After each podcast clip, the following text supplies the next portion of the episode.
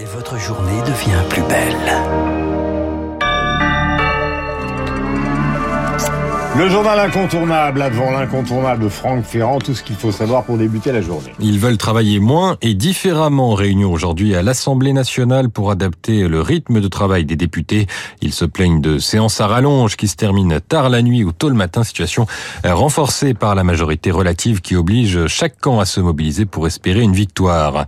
Journée diplomatique pour le président Emmanuel Macron. Il accueille d'abord le président kazakh Kassim Jomart Tokayev alors que la France cherche à renforcer ses liens économiques avec l'Asie centrale. Le chef de l'État s'envole ensuite pour les États-Unis. Visite d'État, la deuxième pour lui dans le pays, la première pour son homologue Joe Biden depuis son élection. En Iran, les autorités annoncent ce matin la mort de plus de 300 personnes dans la contestation contre le pouvoir.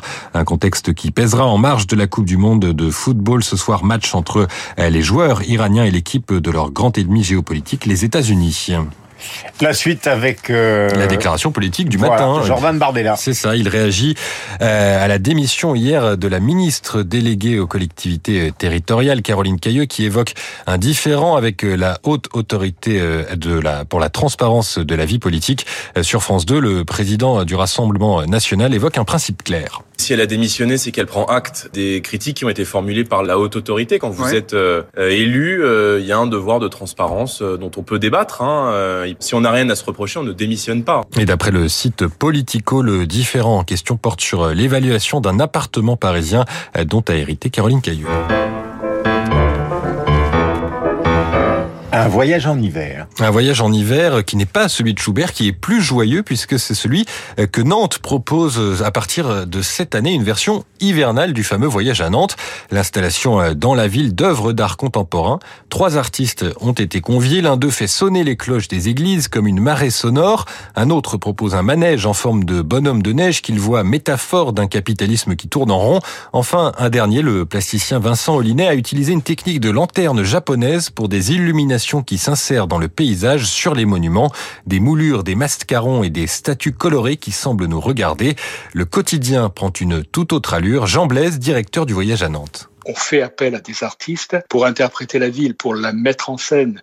La ville va s'allumer, les cloches vont se mettre à sonner. Donc on est dans une ambiance très particulière. Pendant euh, un mois, la vie est autre, se déroule d'une autre façon, avec cette mémoire affective de l'enfance que nous avons tous, je crois, qui bien évidemment est très importante. Un voyage à faire jusqu'au 1er janvier qui est déjà reprogrammé pour les prochaines années.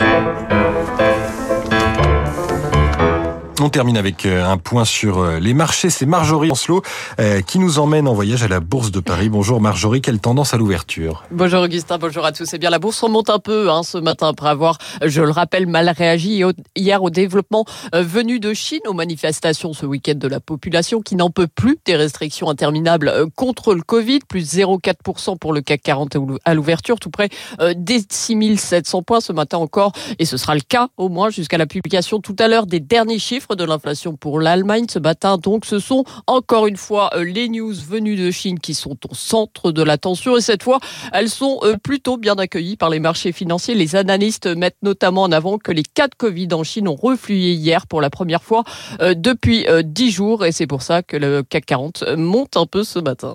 Merci Marjorie, bonne journée. Bonne journée à tous à l'écoute de Radio Classique. Il est 9h06 minutes, voici Franck Ferrand. Mon cher Franck, bonjour. Bonjour à vous deux et à tous. De quoi parlons-nous ce matin? Ah, Nous allons justement, puisqu'on parlait de voyage en hiver à propos de cette exposition, si l'on peut dire, enfin de ce grand événement à Nantes, mm -hmm. eh bien, nous allons évoquer cette année un peu particulière, l'année 1816, où il n'y a pas eu d'été. Une année, euh, oui, on a un peu oublié ce, ce phénomène, c'était lié à l'éruption d'un volcan en Indonésie, et ça a eu des conséquences, mais vous allez voir, incalculables.